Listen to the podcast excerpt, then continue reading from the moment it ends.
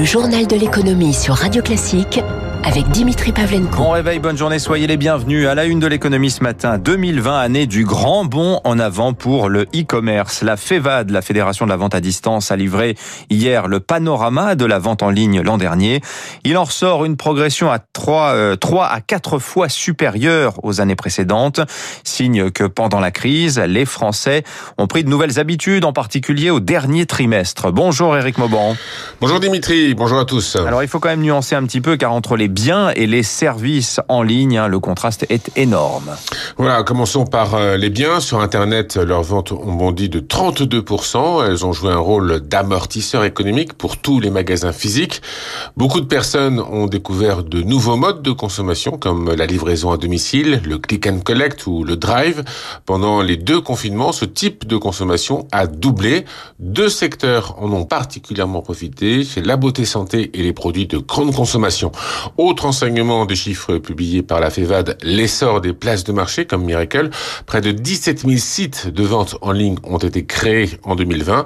Leur activité a progressé de 27% l'an dernier. C'est deux fois plus qu'en 2019. C'est une tendance qui devrait s'inscrire dans la durée. En décembre, en dépit de la réouverture des commerces physiques, eh bien la vente en ligne a continué d'enregistrer de belles performances. Seule ombre au tableau, les services. Ils affichent une baisse de 10% de leur activité, notamment en raison de l'importance possibilité de voyager et de profiter de certains loisirs. Merci Eric. Le boom du e-commerce en fin d'année a-t-il permis de limiter les dégâts au dernier trimestre? En tout cas, dans sa dernière note de conjoncture, l'INSEE relève un recul moins important que prévu du PIB d'octobre à décembre, moins 1,3%, malgré le deuxième confinement. Conclusion de l'INSEE, même un confinement plus dur qu'il y a trois mois n'aurait pas le même impact qu'avril-mai dernier. Sans confinement, la croissance pourrait même atteindre 1,5% euh, ce trimestre.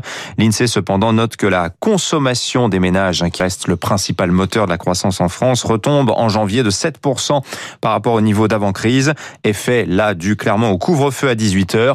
Pour l'ensemble de l'année 2021, l'INSEE juge que l'objectif de 6% de croissance cette année n'est pas inatteignable. Fin de citation.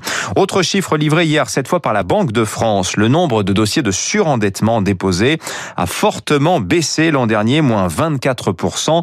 Mais attention au trompe-l'œil, hein, car un peu comme pour les faillites d'entreprises retardées par les aides publiques, la baisse euh, du surendettement s'explique par le premier confinement.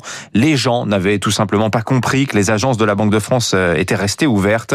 Faut-il s'attendre à un retour de bâton cette année? Thomas Giraudot. Daniel Zimmer est tombé dans la spirale du surendettement l'an dernier quand ce retraité de 67 ans a divorcé. Avec son ex-épouse, il a contracté 8000 euros de crédit à la consommation. Payer ni l'un euh, ni l'autre. 150 euros par mois avec ma retraite, euh, c'est même dur. Hein. Mais alors on me dit pour ne pas devoir payer, faut que je fasse moi-même une demande à la Banque de France. Il ne peut pas payer ses échéances et se tourne vers l'association Crésus qui gère des points conseil budget et aide des personnes surendettées à monter des dossiers auprès de la Banque de France.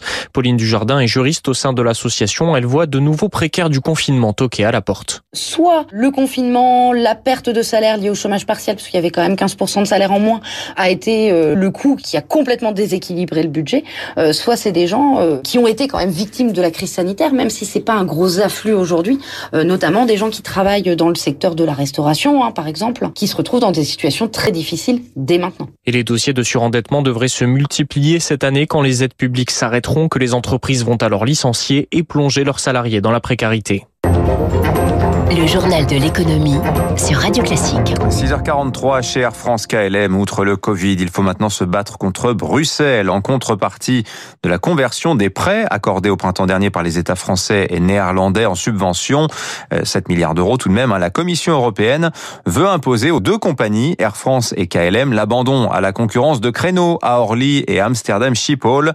Le groupe juge ces conditions inacceptables. Eric Cuoche. Lâcher 24 créneaux à Orly dans un aéroport déjà saturé, c'est ouvrir la porte aux compagnies low cost, une concurrence déloyale, dénonce Christophe Maloggi du syndicat FO Air France. Des compagnies qui se préoccupent très peu du social et du fiscal au niveau de notre Europe, et tout ça, ça se fait au détriment des emplois d'Air France. Quand des compagnies se battent pour essayer d'exister, on leur coupe les ailes. Si Paris accepte le deal, 200 emplois seraient directement menacés. Surtout, cela serait un véritable coup de frein pour Air France, car Orly, c'est avant tout un tremplin pour Transavia, sa filiale low cost, tête de pont de sa stratégie de développement développement. Pas de quoi faire fléchir Bruxelles, qui voit dans les tergiversations de Paris un protectionnisme français. Yves Crozet, économiste spécialiste de l'aérien. Ce que reproche l'Union européenne à la France, c'est la logique de forteresse. Il y a un point de vue français de patriotisme économique, mais il y a un point de vue européen qui dit ben, l'intérêt d'Air France n'est pas forcément l'intérêt général. Les passagers ont besoin d'avoir une concurrence pour éviter de payer le prix fort. Et dans ces négociations, Bruxelles a un argument de poids. La compagnie allemande Lufthansa, premier groupe aérien européen, a déjà cédé en juin, avec à la clé un plan de sauvetage de 9 milliards d'euros.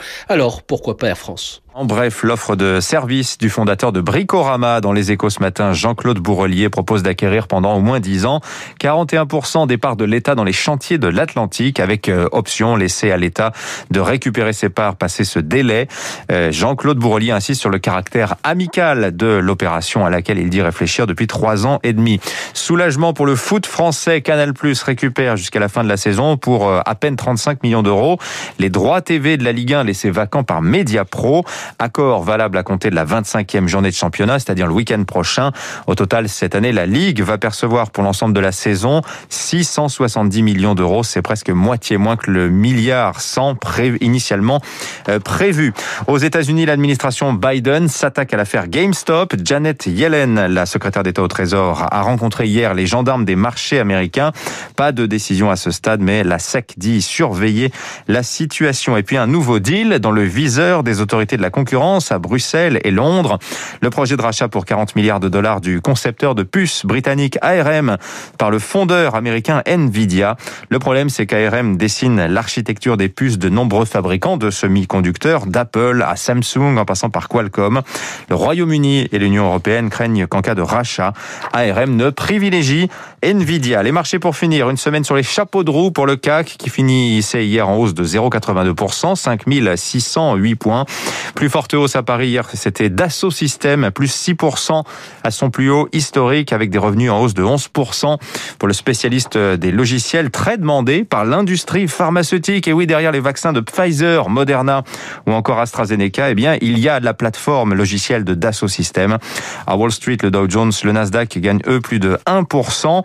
Et puis en Chine aussi, à noter l'entrée en bourse cette nuit du concurrent de TikTok, Kuaishou, plus 200% d'entrée de jeu, valorisant la société 100 180 milliards de dollars. C'est la plus grosse IPO depuis Uber.